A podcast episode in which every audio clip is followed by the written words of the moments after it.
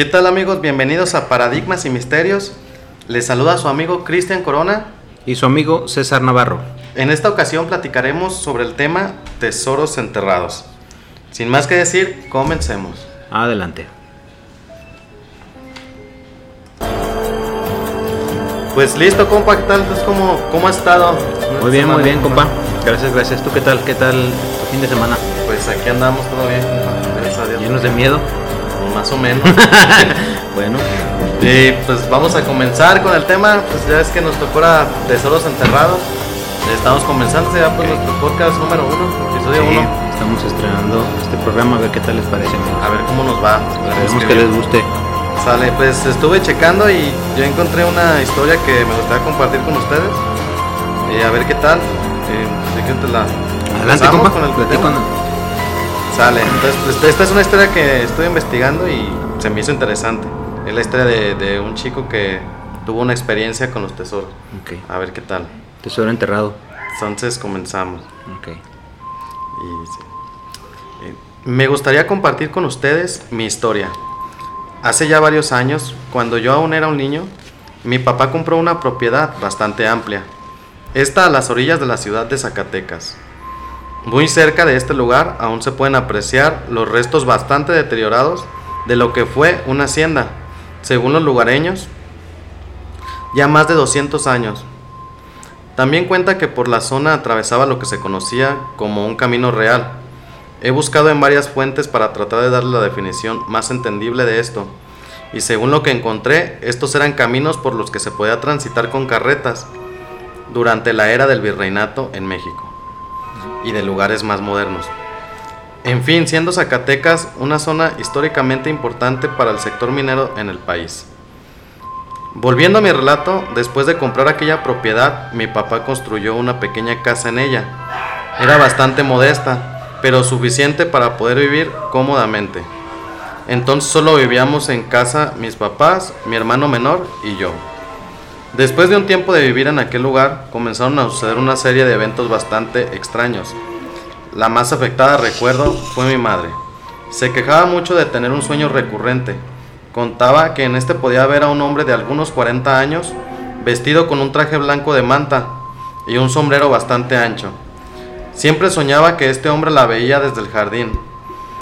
Eh, mi mamá no lo conocía, por eso le parecía tan extraño soñar con él casi a diario. El sueño evolucionó al punto en el que el hombre caminaba lentamente hasta la ventana de la sala, que quedaba hacia el jardín. Se paraba y decía, Anita. Anita es el nombre de mi mamá. Ella es una persona bastante sencilla. Tiene fama de ser muy amable con todo mundo, aun con desconocidos. Según lo que ella platica, soportó estos extraños sueños por casi dos años, pero llegó el punto en el que, en el que se volvieron insoportables. Y dice que un día se armó de valor y mientras dormía volvió a soñar con aquel sujeto. Esta vez cuando dijo su nombre, mi mamá le contestó. Deja, mi mamá le contestó, ¿qué es lo que quieres? Y él le dijo, déjame pasar, contestó aquel hombre. Mi mamá le preguntó que qué quería, que quién era. La buscaba tan, la buscaba tanto. Que por qué la buscaba tanto. y dice, déjame pasar, dijo de nuevo. Dice mi mamá que en un arranque de valentía o desesperación, tal vez por el acoso que sentía, abrió la puerta a aquel, a aquel extraño. Él solo se paró en la entrada y dice mi madre que le dijo, Anita, te voy a dar un dinero, lo tengo guardado por aquí cerca. Dice, yo trabajé estas tierras ya hace mucho tiempo. Yo me llamaba Julián, solo pide por mí y te voy a dar todo. Mi mamá despertó enseguida, después, después de que, de que el, después de aquel día dejó de soñar con aquel extraño sujeto. No le contó nada a nadie. Por miedo más que por otra cosa. No sabía si todo estaba siendo producto de su imaginación o si en realidad aquel hombre, aquel extraño, era realmente quien decía ser o tenía algún espíritu de alguien más. Dice, transcurrieron un par de meses hasta que de nuevo tuvo un extraño sueño. Pero en esta ocasión aquel hombre estaba dentro de la casa, sentado en el comedor y le dijo a mi mamá, le dijo a mi mamá que no había pedido por él. Pero pedido cómo? Pedido a quién, contestó mi madre. A mí me mataron en estas tierras, Anita, hace ya mucho tiempo. Necesito descansar en paz. Recuerdo que fue entonces que mi mamá le habló a mi papá sobre lo que aquel extraño le pedía. Y después de hablar por unos días, decidieron poner un par de veladoras, en memoria suya. Todos oramos en casa por su descanso. Es por eso que aún recuerdo su nombre. Un par, de, un par de semanas después del último sueño que tuvo mi mamá con Julián, como decía llamarse, volvió a soñar con él. Esta vez se veía mucho más tranquilo.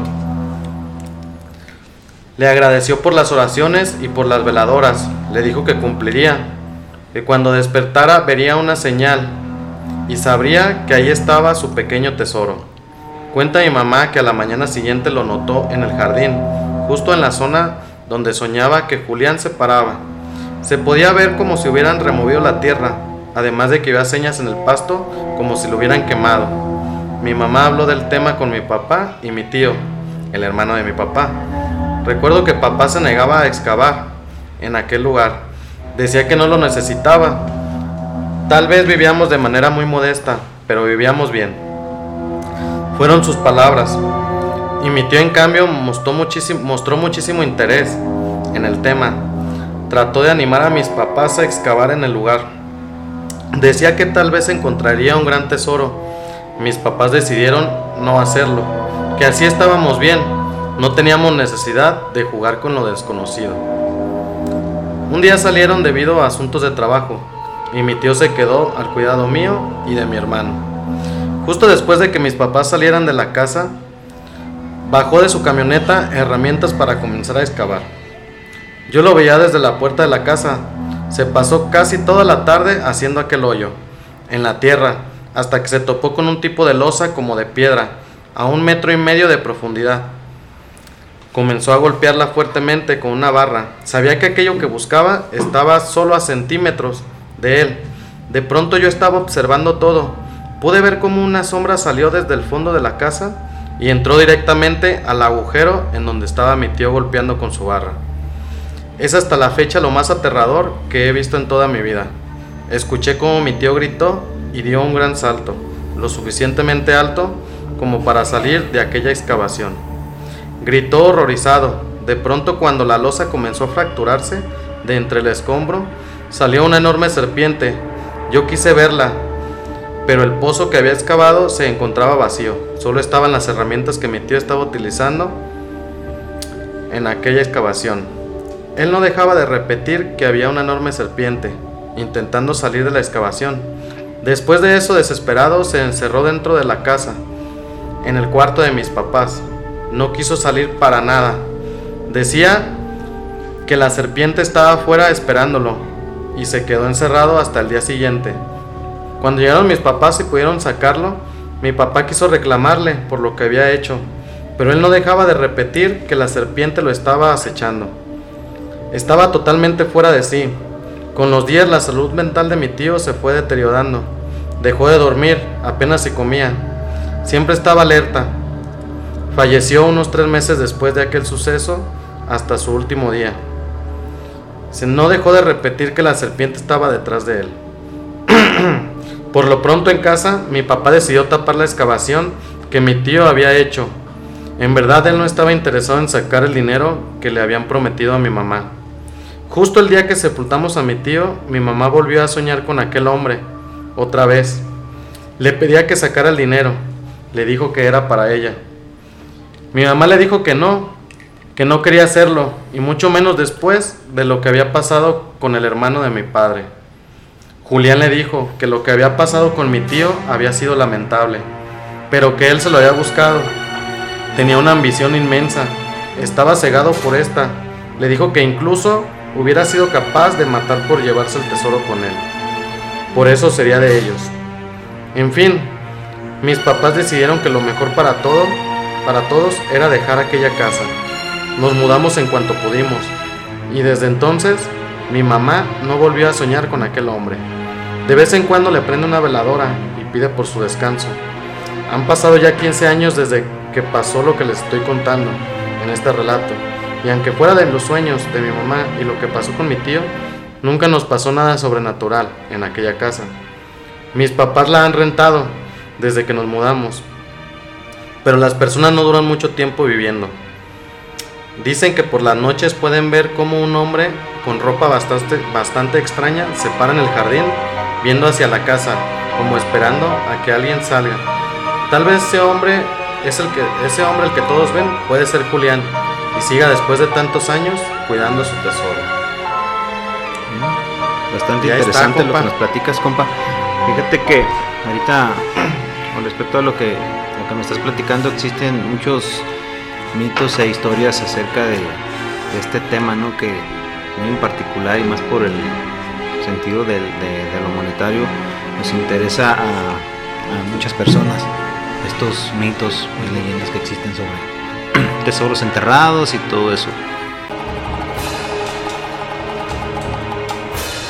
Hay muchas historias alrededor de, de los tesoros, compa. Ya ves que muchas de las ocasiones dicen que que las señales que tiene que salir fuego del lugar donde están o pues, por regular es, es principalmente la, la, mayor señal ¿no? donde, donde dicen que sale fuego es ahí donde se encuentra un tesoro ¿tú qué opinas al respecto? ¿has tenido alguna experiencia o algún conocimiento de alguien que, que haya encontrado algún tesoro? Eh, pues respecto a todo eso de las señales pues hay una experiencia con mi hermano que nos platicó ahí en la casa que él tuvo una experiencia ahí de, que se le manifestó igual que en la historia. Eh, por medio de los sueños le manifestó una, anciana que le decía que en el resumidero del patio, en la coladera, estaba un, tesoro ahí enterrado y que era para él, que lo tenía que, que desenterrar. Pero pues no, nunca, o sea, dice él que se le, él comenta que se le manifestó tres veces en, en los sueños, en distintos días, no precisamente seguidos en distintos Entonces lo dejó como simplemente un, sueño, ¿no? Sí, sí se le ¿Era niño él? Él era, pues yo estaba como en la adolescencia, él. Él estaba como en la adolescencia y tuvo la, tuvo esa, ese, esas señales. Que él comenta que él dijo, pues, que salía al patio y él se quedaba viendo directo a la coladera y al resumidero y, y se sentaba. Pero pues no, nunca hizo por excavar que por miedo a que lo fueran a, a regañar mis papás, pues. Mm, pero esto fue, o sea, esta, acción solamente la, hacían en, el sueño. En el sueño solamente lo que se le manifestaba a la anciana y le comentaba eso. Eh, ya después dice que ya más grande pasó así el tiempo y no nunca nunca le dio por nunca le dio por, por excavar. Aparte, pues, cuando está uno en esa edad no en esa edad no no hay tanto interés, ¿no? Como Sí, no, pues estás enfocado ya en el, en el desmadre, ya en otro rollo, entonces no, no, no. Sí, dice que ya. A lo mejor no lo supo interpretar. Exacto, sí. Ya después le comentó a, a mi papá. Mi papá le dijo, cabrón, me hubieras dicho, ya estábamos ahorita. ya estuviéramos otro pedo. Sí, no, pues no, pues es la única. De, hecho, también ya es que cuentan que se manipuló, o sea, si es escuchar cadenas sí. o algo también eso es algo que sí nos pasaba también ahí en la casa. Había ciertas fechas en que se... Dicen que, que, regularmente la... Bueno, a mí me platicó un señor también que, que vive aquí cerca de, de, la casa que, que, regularmente las señales salen, según él, según lo que la gente cuenta, como dicen, que las señales se dan en, en Semana Santa. Alguna señal te da indicio de que hay algo extraño en el lugar que probablemente puede haber algún tesoro. Entonces que yo creo que fue lo que le pasó aquí a, tu hermano. Nada más que pues, de repente sí nos agarra de bajada y todo eso y no, no, nos da, no sabemos interpretar muchas de las, sí, pues, las, cosas. También la edad tiene que ver mucho. Sí, claro. en lo sí. presente porque... Sí, ¿qué te gusta que haya tenido? ¿13 años? ¿14 años? Sí, más o menos sé que yo creo que entre 14 y 16 ha de haber tenido porque platica este que fue más o menos. Digo, las manifestaciones de las, los nidos de cadenas en la azotea, eso sí, sí me tocó a mí. Pero yo eso estaba niño sí te tocó escucharlo. Sí, sí, Pero tú eres más chico que él. Sí, cuatro años, yo tenía como diez. Menos. Se escuchaba Menos todo interés, eso. Ese, esa edad es lo que, lo que piensas. al contrario, qué chido vas a pensar que es un tesoro, ¿verdad? Sí. y te manejas no te manejas con cierta avaricia, o sea, no es lo que menos Sí, piensas. no. Yo creo que en la lana hasta que empiezas a tomar conocimiento de lo que ya es, lo que es el valor del dinero ya a partir de los 17, 18 años, que ya te quieres comprar que unos tenis o que esto, algunas cosas, entonces cuando realmente ya le Sí, tomas pues ya interés. Mientras, bueno, en mi opinión, lo que, lo que a mí respecta a mi niñez, eh, es lo que menos me interesaba. eh, Sí. dinero, pero ya cuando empiezas que te quieres comprar que el tenis o que el jeans de moda está cabrón. Entonces, Sí. yo creo que eso fue lo que pasó. Y pues muchas de las veces dicen también que se te presenta y te, te dicen, te lo ofrecen y si no, pues ni modo. le- a lo Ahí se mejor, queda. a lo mejor sí le tocaba en, en el momento, pero o sea, a lo mejor va a pasar tiempo. A lo mejor demasiado tiempo la- para que se vuelva a manifestar esta persona, porque difícilmente alguna otra persona se va a querer meter en tu casa Sí, pues para no. checar eso de, del tesoro.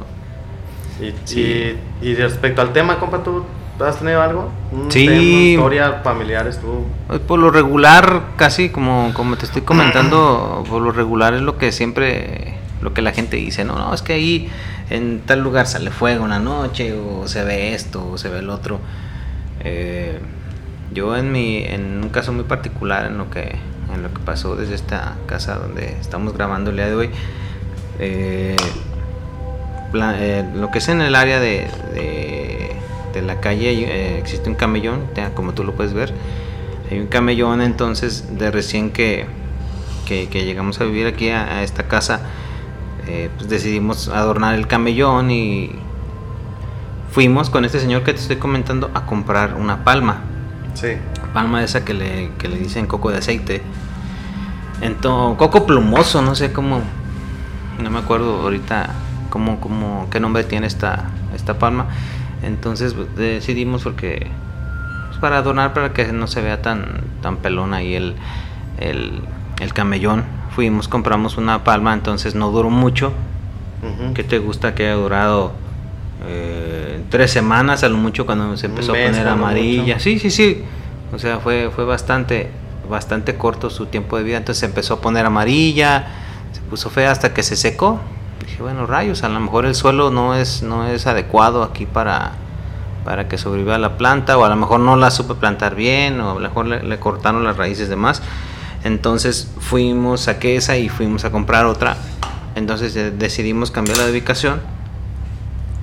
Eh, ella a mí, en lo particular, lo que se me hizo extraño fue que al hacer la excavación fue alrededor de como un metro de profundidad, empezaron a salir eh, fragmentos de, de ollas de barro. Sí, sí. Entonces, pues, como te digo, al- a, a través de, de, de la vida vas escuchando ¿no? que donde hay ollas, eh, donde hay pedazos ahí hay ollas, o, o sea, yo, lo- yo, lo, yo lo sentí como un indicio de que había algo, de que había algo cerca. o como de- una, como una muy, muy ligera, muy pequeña señal. Entonces fuimos por otra, la plantamos, igual, entonces deci- decidí darle un poco más de profundidad pensando que, que el suelo no era adecuado para, para, que, para que sobreviviera la planta. Entonces le, le- le di un poco más de, de profundidad, como un metro veinte, metro cincuenta. Y entonces le, le puse tierra de vivero y todo lo que me dijo que le pusiera este señor que me la vendió.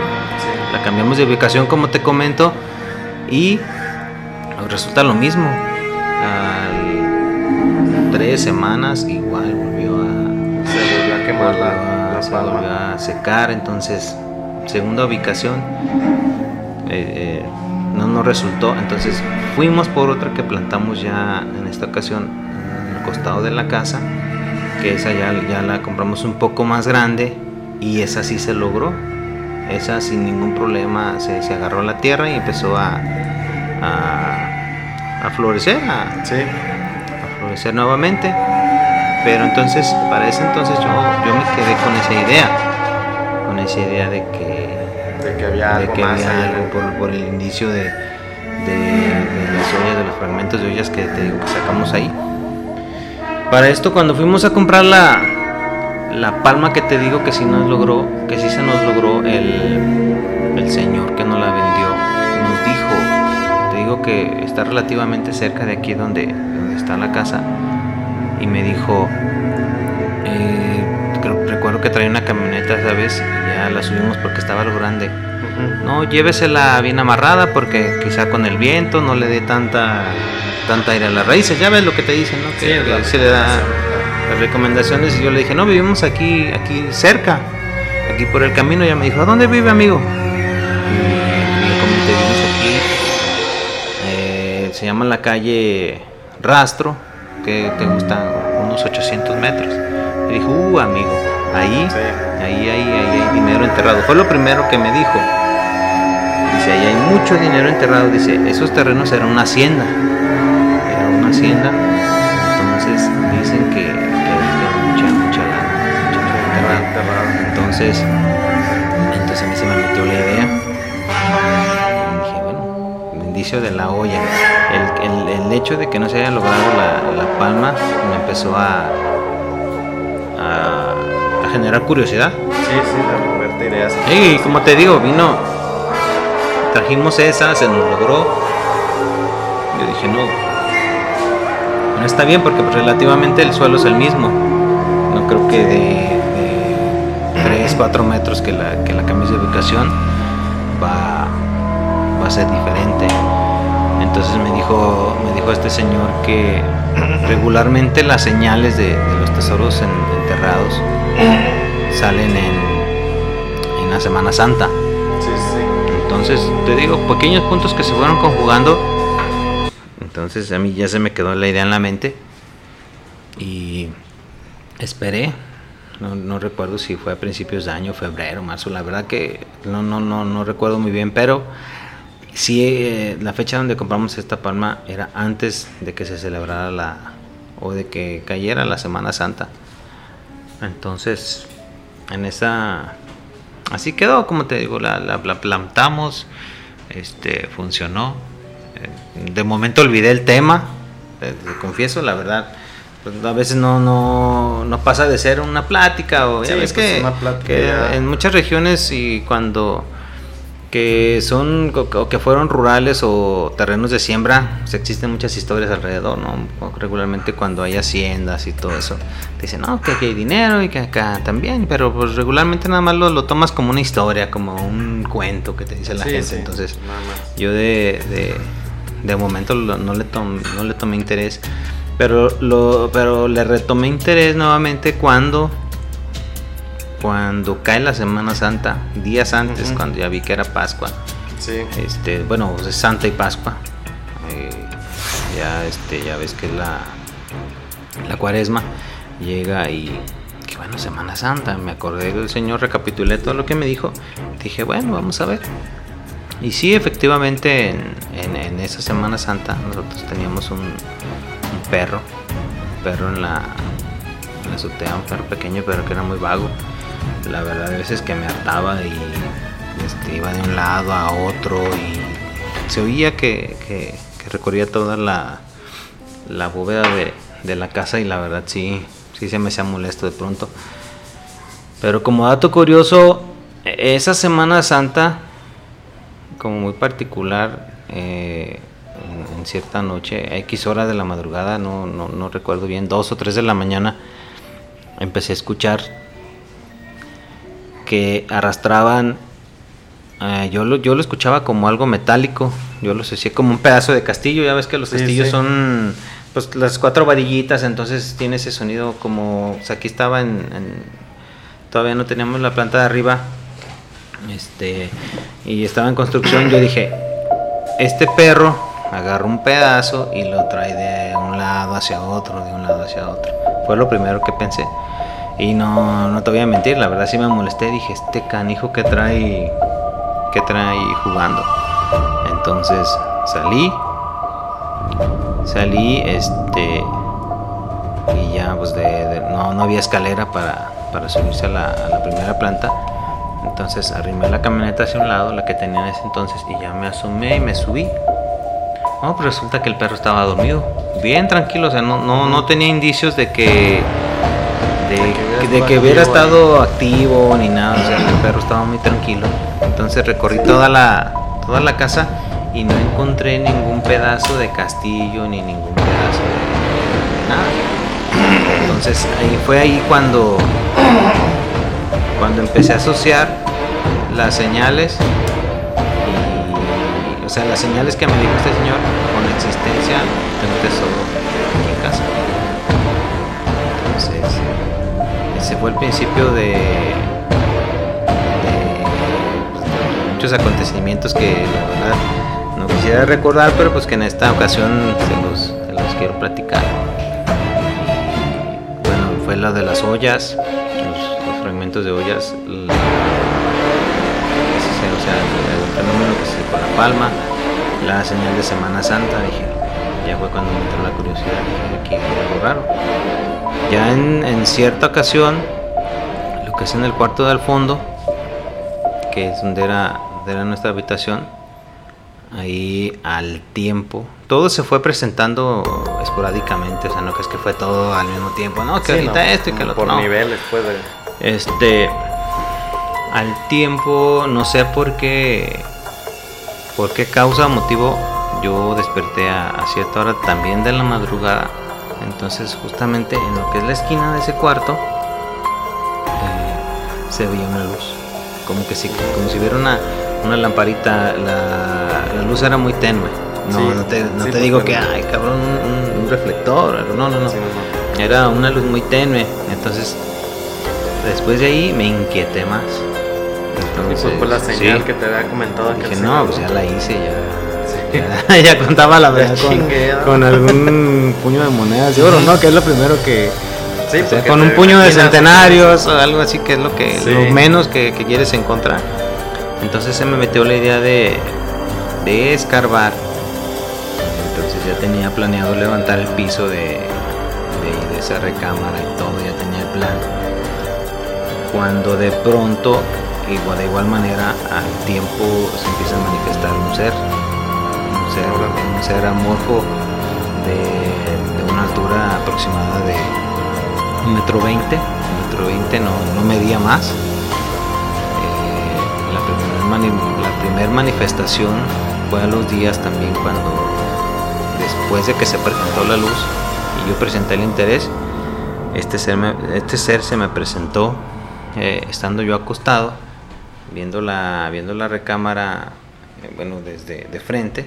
Del lado derecho eh, eh, está la puerta, entonces hay una, una bardita ahí donde le sirve para el closet. Ahí, X hora de la madrugada también desperté. E igual, o sea, yo desperté con la sensación de que al- alguien me miraba. Alguien me miraba, entonces desperté y lo primero que, vi cuando volteé fue este ser del que te estoy platicando. Este ser de, de, de- de alrededor de un metro veinte de altura. Entonces, al momento que desperté fue lo primero que vi, el bulto realmente. Sí. O sea, realmente era un bulto. Entonces el bulto lo que hace es, yo sentí que me estaba viendo y al momento que yo lo miré se hizo hacia atrás. Se perdió en la barda, entonces le, le dejé de... Como en la sombra, ¿no? Sí, es, una sombra. sombra y- Pero era un, Como un bulto, si como si fuera una nube. De cuenta como si fuera una nube, una nube pero negra, pero con forma de un mono que no tiene figura. O sea, un, como un tronco nada más, pero o sea, que se veía como una, una nube negra. Sí. Entonces me inquieté, la verdad me asusté, pero como estaba muy dormido, estaba, dije, no, la verdad, yo creo que estoy soñando, entonces, no, no, esto no, no puede estar pasando. Después pues, se fueron suscitando eh, eh, más acontecimientos, pero ya fueron tomando un tono más de, de más agresividad en, en cuestión a cómo yo estaba in- tomando interés en, en sacar esta sacar cosa esto. que según yo sí está aquí enterrado. Según yo. Entonces cuando como te digo cuando yo presentaba más interés esta cosa como que se empezaba a alborotar más.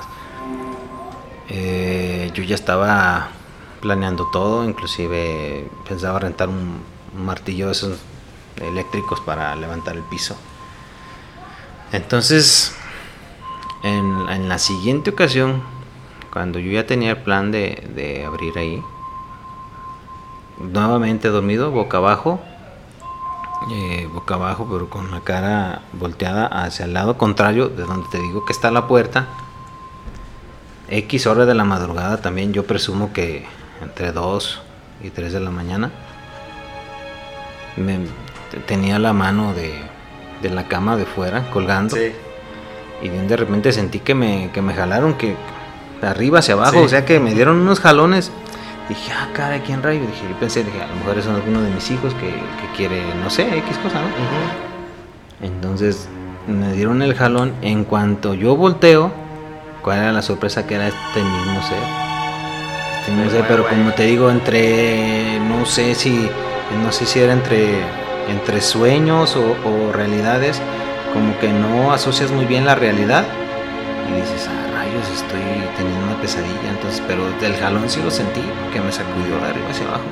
En cuanto volteé lo vi, y de igual manera se fue hacia atrás, pero en lo que yo reaccioné, ya no de- ya decidí no levantarme mejor, dije no. Mejor, no, no, imagínate.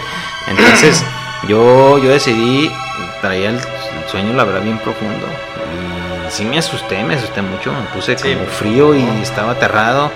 Entonces, pero como que entré como un tipo de shock. Y dije, bueno, rayo.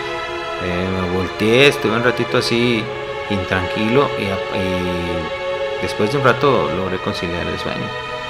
Entonces, a partir de esto, fíjate que yo tomé la, la mala decisión de, de, de rebelarme contra este ser o ente, no sé, la verdad, cómo, cómo se le pueda llamar a este tipo de, de, de fenómenos. Decidí declararle la guerra, como quien dice, ¿sabes Sí. qué? Pues esto es mío y hazle como quieras y ya sabes, ¿no? La clásica de que métale a la madre o que Ah, sí, que- pues, que para que los que corras, este para esto, que de que este paz. otro. A partir de esa manifestación, eh, yo tenía un libro de oraciones y prendí una, una veladora de, del bautismo de uno de, de mis hijos. Entonces empecé, por, por lo mismo de que esta cosa se estaba manifestando aún más, empecé a hacer oración en lo que era toda la casa con, con el libro de oraciones y con la vela prendida. Ok. Entonces empecé a recorrer todo el perímetro de la casa. Te digo, en ese tiempo era, era una sola planta, todo el perímetro. Como que es el baño, la cocina, la sala. Al llegar al cuarto, ese cuarto del que te estoy diciendo, donde yo tengo el indicio de que hay algo, justo al llegar a esa esquina, no se sentía una vibra, o sea, cañón, o sea, está bien feo ahí sentí que los cabellos se me erizaron. Justamente Sí. ahí, o sea, cuando iba llegando yo con el libro de oraciones y con el... Ahí en la esquina donde Sí, se manifestó la luz. Exactamente. En cuando yo llegué con el libro de oraciones y con la vela prendida, justo ahí se me erizaron los cabellos. Dije, no, aquí está. Entonces, eh, esta cosa se alebrestaba aún más. Todavía, todavía, todavía más. De, digo, a partir de eso, como que no tengo todavía la. Bueno, no todavía, sino que no tengo la facultad de 100% verlos o no sé qué. Solamente como que entre sueños. Después de eso yo me enojé, dije, bueno, ¿qué quieres? ¿De qué se trata? Y yo soy Juan Camaney, ¿no? Y esto y nada. Entonces le, le declaré la guerra, entonces en, en- en la otra ocasión yo me, yo me levanté y me, me levanté muy... Ya estaba muy enojado yo. Y en esa vez yo recuerdo haberme acostado en la sala y ese día yo estaba bien acostado. Le dije, bueno, por X, por X este, manifestación también que, que, que se había presentado, yo también esa vez le, le, le- le dije que qué onda, qué onda, de qué se trata, pues aquí estoy, preséntame. Sí. No, no hubiera hecho eso.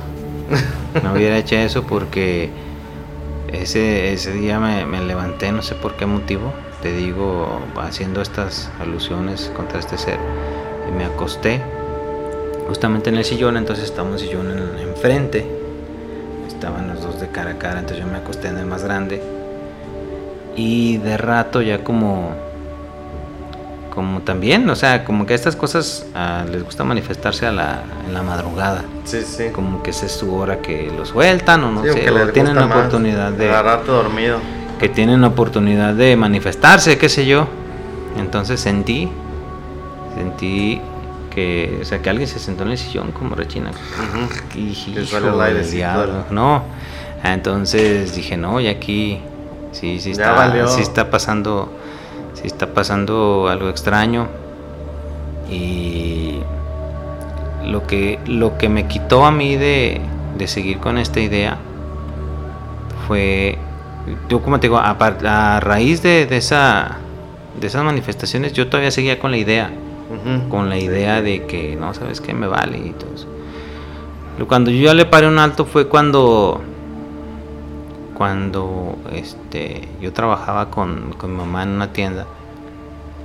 Eh, un cierto día llegué en la mañana, entonces baja mi mamá y, y me dice, se baja y se me pone a un lado. dije, ah, caray. Yo, Ujú. La clásica cuando te quieren dar Sí, alguna noticia sí, mala, ya- ¿no? ya pasó algo, Eh, ¿verdad? se paró y me dijo, dijo, ¿ya, ¿ya te dijo lo que soñó tu hermano?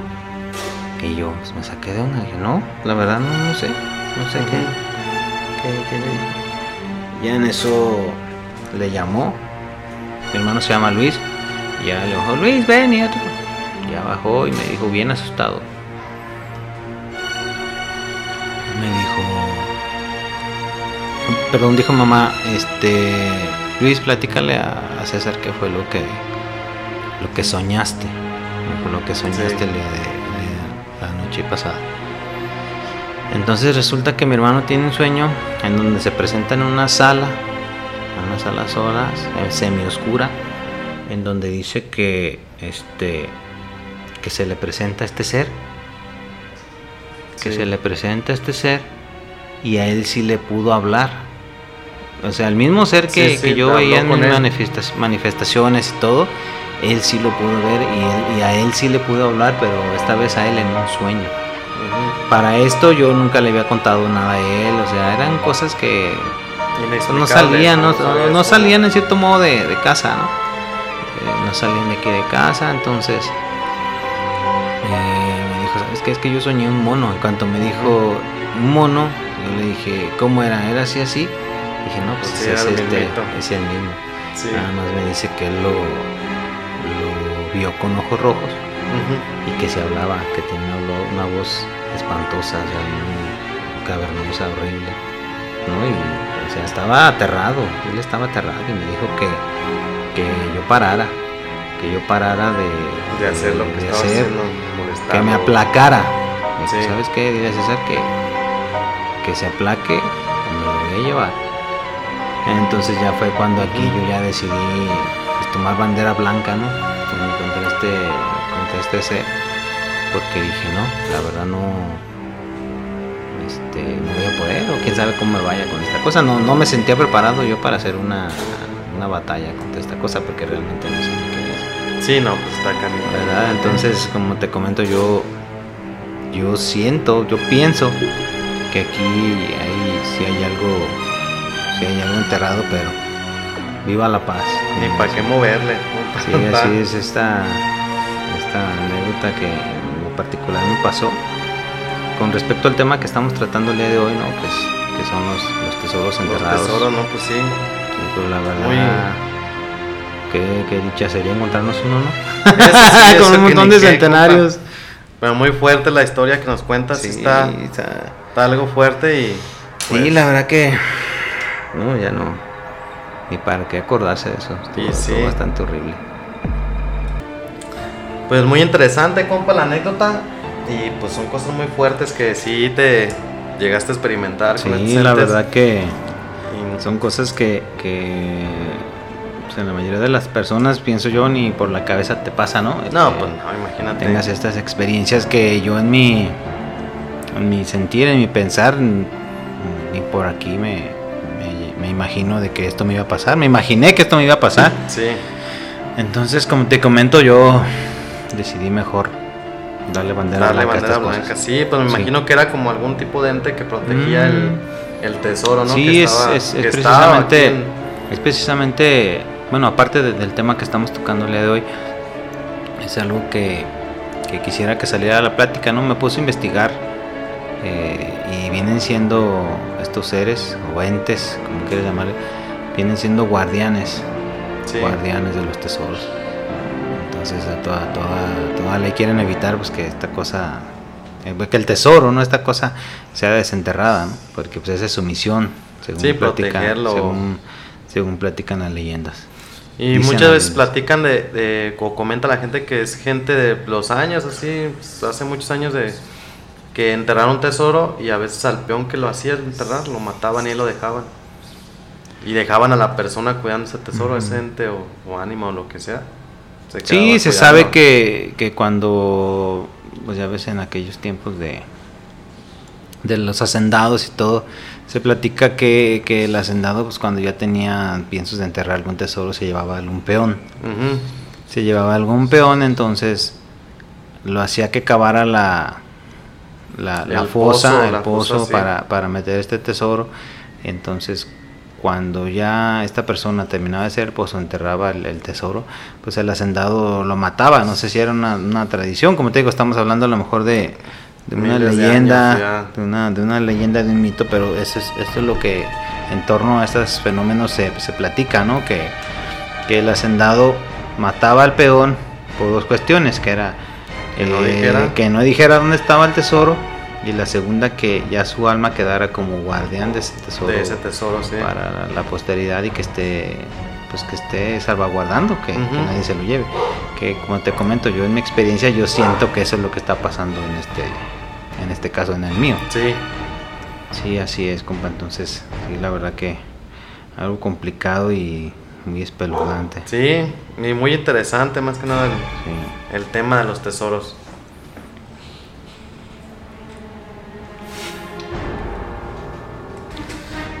Sí, mira, compa, pues fíjate que estuve yo checando así, investigando ahí lo que salía en internet y todo, y, y encontré, dicen 12 pasos para, para 12 poder pasos. desenterrar un tesoro cuando está cuidado por algún ente, ánima, no sé, lo que sea que esté cuidando ese tesoro.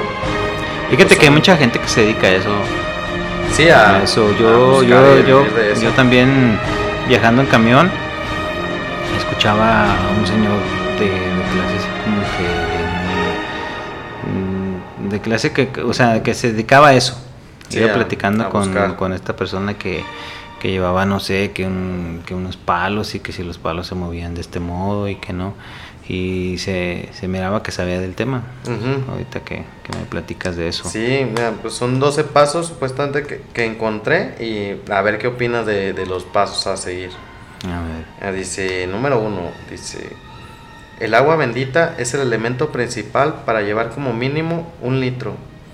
Untarse con él una cruz en la frente, en el hombro izquierdo y derecho y los labios. Hacer una cruz con el agua en toda el área a excavar, siempre diciendo en el nombre del Padre, del Hijo y del Espíritu Santo.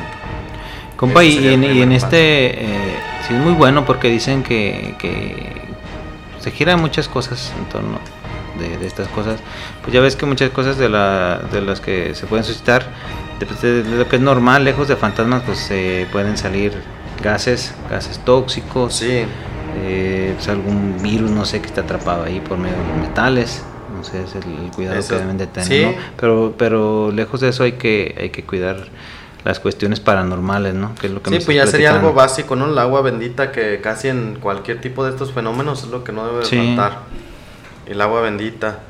Y luego dice número dos, dice oración de poder.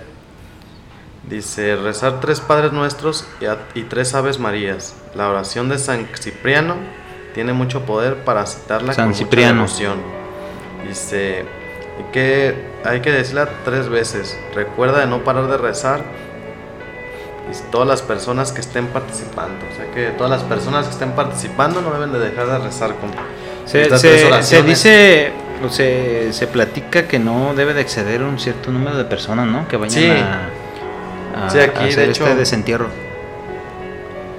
Dice, déjate, lo sigo leyendo, ah, porque ahí no termina. Dice, dice, dice, no deben de dejar de rezar, dice, para así dejar, a- dejar aislados a los posibles espíritus negativos. También pueden rezar e incluir cualquier salmo. Dice, oración, un cualquier salmo, oración, siempre y cuando sea con mucha devoción. Se mete los salmos, pues sabes que todo eso dice que mucho te ayuda en muchas cosas, no precisamente en los tesoros, pero siempre es algo también más que hay que llevar en...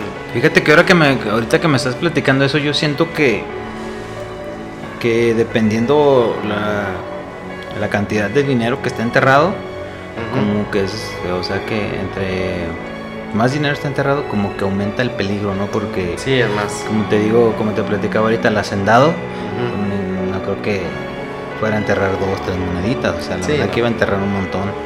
Entonces yo pienso Sí, que, pues ya que para aumenta. matarlo y dejarlo ahí, pues. Porque existen los casos de, de los detectores de metales. Yo me he tocado ver varios programas de estos y, y estos chavos andan con su con su fiebre de conseguir oro a, Está como de lugar, a ¿ah? como del lugar exacto. Entonces dice, compa número 3, dice, llevar una cruz de madera y una cruz de y una cruz de palma. Dice, bendita. Su presencia es garantía de la inmovilidad del entierro, que las ánimas no podrán Mm. acercarse más allá de más allá de dice, más allá de mm. Dice, no podrán acercarse más allá, colocarlas justo a un lado del hogar, a- del lugar a excavar. Es precisamente lo que platican, ¿no? Que, o sea, esta cruz, bueno, lo que, lo que estás leyendo es de que esta, esta cruz asegura de que no se mueva, porque platican que también se mueve, ¿no? Sí, O que no- no el- o, sí, o sí. muchas de las veces dicen que, que se hace cenizas, ¿no? Sí, que al, te, que al- lo que mueves. al lo abrir el agujero y, y sale, se, hace desmorona porque carbón no, o- porque no te toca o se mueve, que es, que es la- en este caso lo que estás leyendo. Entonces para eso nos servirían la cruz de madera y una cruz de palma. Entonces sigue número 4. Llevar siete velas de la Candelaria. Y estas velas son las únicas que inspiran respeto en los espíritus de la tierra. Deben de ser bendecidas en misa. Incluso su luz es capaz de adormecer y calmarlos. De, adorme- de adormecer y O calmarlos. sea que se tiene que hacer todo un ritual para sacar el tesoro. Sí, no, o sea, nada más va a ser llegar y ay, escabo y ya. No. Pues no, está canijo, que imagínate. la mayoría de personas es lo que pensamos. Que es así nada más llegar y. Pues dicen que. Yo no creí que fuera tan complejo, ¿eh? No, pues hay, como dices que hay personas que se dedican a esto y Sí. que es algo de los rituales que No, hacen. y más que nada, poder- o sea, como te platico, hay personas que se dedican a esto, que andan de aquí para allá con sus detectores de metales, pero yo pienso que lejos de eso debe de haber... Hay personas que van preparadas en todos los sentidos, ¿no? Para protegerse de estos, de Sí, estos seres que están seres. Para todos estos seres que están ahí custodiando estos tesoros. Entonces, sí, número 5. Los participantes deberán de llevar un collar de plata con una cruz de plata. La plata tiene el poder de contrarrestar todas las energías negativas de los La espíritus plata. con intenciones negativas, de, de burla, molestia, enojo, etc. También deberán de estar benditos en una ceremonia de alguna, de alguna misa, ya que una cruz de plata bendecida. Son bastante cosas, bastantes cosas. Sí. Siguiente número 6. Dice, importante, número 6, importante, no alterar la conciencia colectiva de los gnomos o espíritus de la tierra. Ellos no querrán que se saque ese tesoro y lo pueden convertir en carbón o moverlo a algún otro sitio. Lo que estabas comentando, Sí, fíjate, de los precisamente lo que estábamos mueven. comentando ahorita. Eh, se deberá ofrecer y colocar alrededor del lugar, acabar, dice, caramelos y golosinas. Estos los, dist- los distraerán, ya que el olor les atrae bastante y podrán tomarlo como un intercambio. Fíjate con las Sí. golosinas. Pero fíjate, compa, yo que ahorita que me estás diciendo eso, este, depende cuál sea el indicio, como te comento, ¿no? Digo, si, si lo, lo encuentras con detector de metales, sí no sabes a lo que te enfrentas. Pero yo, yo ahorita lo que me estás platicando, lo que siento es que cuando tienes una señal, es que sí, Es para sí ti, ¿no? va para ti. Te toca, pues están avisando ti, dónde está el, el tesoro allí. Número 7. Es de vital importancia llevar un perro de cualquier raza, Muy bueno. ya que el perro tiene bueno. la capacidad de observar y sentir los mundos sutiles Sí, de los espíritus. Sí, sí, comprobadísimo. Sí. Dice, Observa detenidamente si el perro está tranquilo. Es muy buen, si el perro está tranquilo, es muy buen augurio y se procede a continuar el trabajo. O sea que si lo ves tranquilo, sin ladrar, o vas bien. Fíjate que es una de las cosas que a mí no, no yo no hubiera imaginado, ¿eh? llevar un No, perro. pues. La No, verdad, Pero sí tiene mucho sentido eso, los perros. Sí, de- ahorita que ya, que ya lo estás nombrando, sí, porque tienen Sí. un sentido que nosotros no, no tenemos. Dice, pero si el perro está ladrando, inquieto o ocurriendo esas, se- esas señas, ese, es, es inquieto o ocurriendo es señal que, les- que los espíritus están molestos y es muy seguro que el trabajo se vea corrompido y deberá de abortar el trabajo. O sea que si el perro está todo alborotado es porque están molestos las gentes y se quieren... Fíjate ¿De que, que ahorita que me estás mencionando eso, se me vino a la mente un dato muy curioso que pasó en lo que es en, en Sri Lanka cuando pasó un tsunami. Que, que curiosamente al momento de que ocurrió este desastre no encontraron rastros de animales y cuentan cuentan pobladores de ahí de, de, de las playas de ahí de, de Sri Lanka que, que al estar elefantes amarrados ahí o sea se, se botaron y, se fueron pres- pres- presentían o Ah, no sé, tienen el don. el Sí, sí, don sí, ellos sabían que iba a haber o una, sea, de- de- una catástrofe. no sé si sea instinto del mismo animal, que, que puedan escucharlo. O sea, me refiero a que, ¿cómo sabe el animal que lo que se avecina es peligroso? Sí, Entonces ahorita da, da, da cabida a lo que me estás mencionando de- del perro. Sí, de que De llevar un perro, perro. quiere celebrar este La verdad es buen punto, yo no me había imaginado esto de, de llevar un animalito. Sí, no, pues no, no, imagino que nadie. Bueno, sigue el número 8. Llevar todos una mascarilla con filtro, tipo industrial. Ujú. Por los gases, por lo que habíamos comentado. Ujú. Dice guantes y un litro de vinagre. Vinagre. Vinagre, ya que es muy seguro que se, li- que se libere, Ujú. que se liberen gases de los metales del oro Correcto. por la, o, la, o la plata, dice. Dice, debemos de liberar los metales al mismo tiempo que se vacía el vinagre al lugar del tesoro, al descubierto, para contrarrestar cualquier tipo de gas que se ha filtrado por ahí. Ujú. Entonces, sea que el vinagre contrarresta el gas. sí.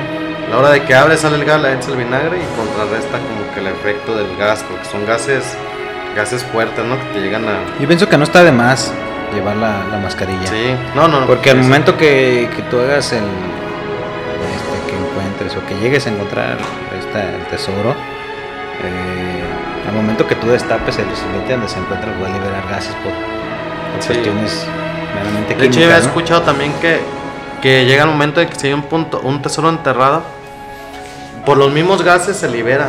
Y es cuando muchas veces dicen que ven que el fuego Exacto. azul o las Sí. flamas que salen de la tierra. Sí, o dicen cuando libera un- cuando veas algún tipo de fuego O sea que tierra. esta, esta, esta teoría Ok. sa- viene a salir de lo paranormal, ¿no? Y ya se vuelve más científico. Más sí, más científico, porque sí tiene, como que tiene sentido, ¿no? Tiene que los sentido. gases son, ya después depende de la temperatura, no sé, Sí. lo caliente de la tierra, el sol es cuando ya Sí, eso se, influye bastante. se hace la flama, pero es un indicio de que hay un tesoro, pues. Sí, claro. eso. Dice, descargar, y, el número 9, descargar y sacar en un solo intento. La persona que escarbe no deberá de rellenar. Dice, él solo deberá tornarse, él solo deberá tornarse con otra persona, sin olvidar de, sin olvidar de dejar los, cala- los caramelos. Ahí. Sea Entonces, que ¿tienen que ir nada más dos personas? A ver, ahorita, a ver qué más nos dice. Pero lo que dice bueno, es que, dices que, que uno... es no, el- solo uno tiene que. uno o sea, excava y el otro tapa. No tiene que cerrarlo. ok. Uno, uno, pues a lo- me imagino que porque te puedes, no sé si hay algo paranormal ahí, tiene. Ajá. Si haces tú solo el trabajo, pues a lo mejor se te lo llevan. Sí. Ya si es uno escarba, otro tapa, otro esto, ya como que lo mareas, no sé, y Sí. ya no te lo llevas o Sí, sí, yo pienso que este sentido debe tomar. Dice número leyendo. 10. No participar más de tres personas. Es precisamente lo que yo había escuchado. Estas también. mismas, además del esfuerzo físico, debe de ser mental, ya que deben mantener todo su, toda su conciencia limpia de admisiones y avaricias. Dice, en- dice no, no deben de pensar en qué, en qué se van a comprar o a dónde van a ir, o si van a hacer algún o que van a hacer algún día. Ahí les dice al mismo tiempo no tener ningún sentimiento de negatividad, ira, odio o envidia o deseo de lo contrario. O deseo, dice, de lo contrario, pasar, llegar a pasar cualquier sentimiento de negatividad para los espíritus, los efectos, los efectos serán que desaparecerán ese tesoro. Ah, Depende de las intenciones con la que vaya. Sí, ¿no? sé qué fue lo que pasó en la historia de comentados al principio. De qué pasó con el hermano de, del, hermano del papá de, este chavo de la historia que leímos. Sí. Que si tú vas con avaricia o con pensamiento de que ya chingue, ya haces lo que va a hacer, te lo quita. Sí, la verdad que no, no, no se te va a dar. sé que tienes que ir sin ninguna avaricia ni pensamiento mal. Pues sí. Luego sigue número 11. Dice, aún así de nada valdrá todo lo anterior si no son conscientes las personas a participar, que en este desentierro del tesoro primero se debe de pensar en liberar el alma o almas de esos espíritus y darles y darles el sentir esto a las almas en el horizonte y se desapeguen en automático de ese conjuro maléfico y apego de sus cosas materiales. Fíjate que ahorita lo que me estás platicando, eso me vino a la mente otro, otro anécdota de que cuando existe, bueno, he sabido que existe otro carácter eh, por medio de los tesoros, que cuando se comunica X persona contigo, guardián del tesoro, que quiere que sea este tesoro, muchas de las veces quiere algo a cambio. Ahorita se me vino a la mente yo, yo la verdad no sé si, si, si tenga ese don o no. La verdad yo, yo quiero, la verdad quisiera mantenerlo dormido. Sí. Porque la verdad es algo que con lo que yo no, no, no quisiera lidiar. Eh, un tío, no sé si sea en herencia, es un tío muy querido, este, un tío abuelo, eh, vivían en, aquí en Netzatlán, aquí en, en Jalisco. Este, él platicaba que él, que él podría comunicarse con los muertos. Inclusive muy seguido mi, abuelo, el papá de mi, de mi papá, este, muy seguido, muy seguido salía de su cuarto, vivía solo, siempre vivió soltero, salía de su cuarto y en más de alguna ocasión salió diciendo, hijo, le decía a mi papá, este, te mandó saludos tu, tu papá, le comentaba te, te mando saludos eh, tu papá. Eh, ayer estuve platicando con él y me dijo que cómo estaban. Y yo le dije que bien y que bien. Entonces son, son cosas que, te sacan de onda. Este tío tenía unas casas en, en, en Netzatlán, perdón. Y cuenta también que, que, que alguna vez se le apareció una señora una señora con, con, con, una bata, así, pues era presumiblemente un fantasma, y le dijo, ¿sabes qué? Aquí en este lugar hay algo, hay algo enterrado. Y pues la verdad sí, sí hay buen dinero aquí para que desentierres. Sí. Pues mi tío se emocionó y todo, no, pues ya la hice. Pero dice que esta, que esta manifestación le dijo, pero ¿sabes qué? Pues, pero hay una condición. Te vas a llevar el tesoro, pero de a cambio me, vas a tener que traer el alma de una, una persona que tenía que elegir a una persona para llevarse su alma. Ah, Entonces mi tío dijo, no, ¿sabes qué? Pues ahí fue. Pues prefiero no, prefiero no, no desenterrar nada por sentido común. Este, yo se lo hubiera hecho, ¿eh? sí, yo la verdad, pues agarro la señora que barre por aquí. La, que vaya pasando en la vecina, ¿Sabe que lo siento mucho y la, cambio por un tesoro, ¿ya? Pero pues aquí mi tío, pues de, de unos principios y todo, dijo no. que yo en mi casa, pues que yo en la, la vecina, del sí, tesoro. Sí, ya, ¿verdad? Si sabe que señora venga, si tengo una, una despensa. Pero a lo mejor, o sea, lo que va a estar. El, el- el alma, a lo mejor, esta ente que se le manifestó puede ser una ente maligna, o sea, mala, ¿no? Sí, la verdad Porque- no, no, no sé cómo, cómo puedo llamarle, la verdad. en, la, en la historia que contamos al principio, igual regreso a esa historia, del el ente, o usted se, se llama Julián, le pidió ora- oraciones Sí, para que él pudiera ya, des, de- como ya deshacer esa maldición, no sé, ya poder ir en paz.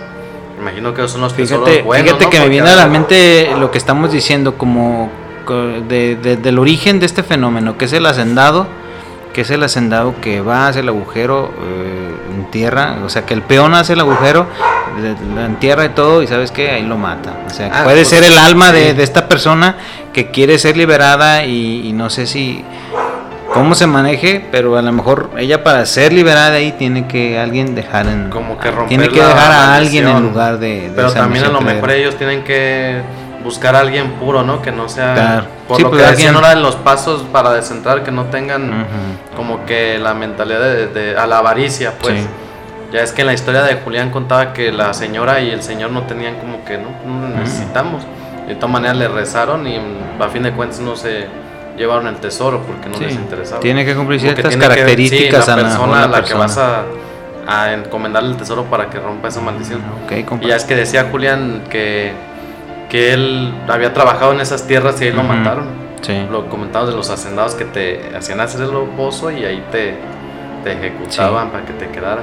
Sí, lo, lo que lo que he escuchado también es de que el tesoro que no que no está que no está custodiado es porque el hacendado lo o X no mm, o sea no precisamente puede ser a lo mejor no los hacendados siempre hacían eso no o sea no no puede que no siempre hicieran eso pero a lo mejor el, el hacendado el, el otro tipo de hacendado vamos a decirlo así es el que o el otro tipo de tesoro es, es, es el que el hacendado enterraba su tesoro, lo dejaba ahí, se moría y la verdad Y ahí, quedaba. dejaba, sí. Entonces creo yo que esos tesoros son los que están liberados.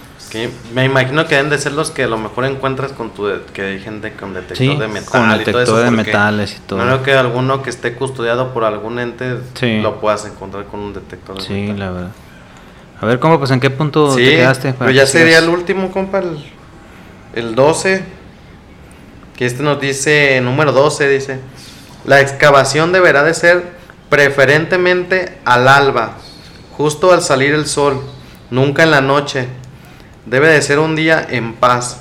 Investigar por tu cuenta a través de internet el tránsito de los planetas. Es muy importante que no esté en tránsito el planeta Marte, Mercurio y Plutón. Mm, caray, pues la verdad, eso sí. O sea que al alba, compa. Sí va a estar. En cuanto esté amaneciendo, tienes que empezar con el. Pero esto de los planetas, pues la verdad que sí está complicado, ¿no?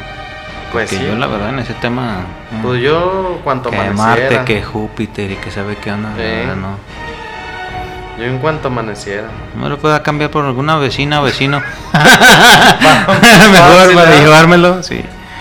No, pues Sí, está- pues así es este. Está muy, muy complejo, muy, muy, comple- muy interesante místico, todo esto muy- y muy tentador. Claro. Imagínate quién va a, a querer desenterrar un tesoro sin, sin la avaricia o la tentación. Sí, claro, la verdad que, que, es una de las reglas muy importantes pues, para de los que hemos escuchado historias, la verdad que no hay quien no queramos desenterrar un tesoro, ¿no? Imagínate. Y salir de, de, pues de la situación que Sí, se vive pues actualmente. de lo que se vive, sí, está muy. De comprarte un carro de X número de miles de un pesos. ¿no? McLaren. Sí, pero pues como estamos comentando, Sí. tienes que tienes que recibir la señal. Pues ahí está, amigos. Yo creo que, que hasta aquí terminaría el tema de hoy. Y pues esperamos que les haya gustado.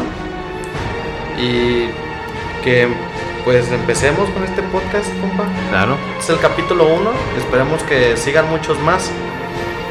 Y pues sin más que decir, compa. Nos Sí, despedimos. Muchas Que gracias. Espero espero que sea el primero de muchos y ojalá que les agrade.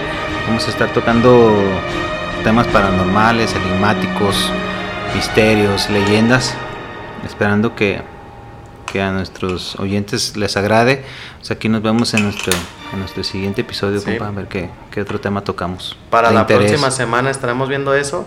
Y pues si quieren mandarnos algún comentario, algún tema, Claro. alguna leyenda, amigos, que, que quieran que aquí platiquemos o que Que toquemos, con gusto. eh, vamos a tener nuestra página de Facebook. Esta va a estar como Paradigmas y Misterios, amigos. También nos encontrarán en Instagram. Y pues en los mensajes aquí directo de Spotify, amigos, estaremos recibiendo sus mensajes y con mucho gusto contando sus anécdotas, amigos. Amigos, eh, nos despedimos y como siempre un gusto el poderles traer temas de, de interés, les reitero nuevamente, y nos vemos en nuestro siguiente episodio en su programa Paradigmas y Misterios.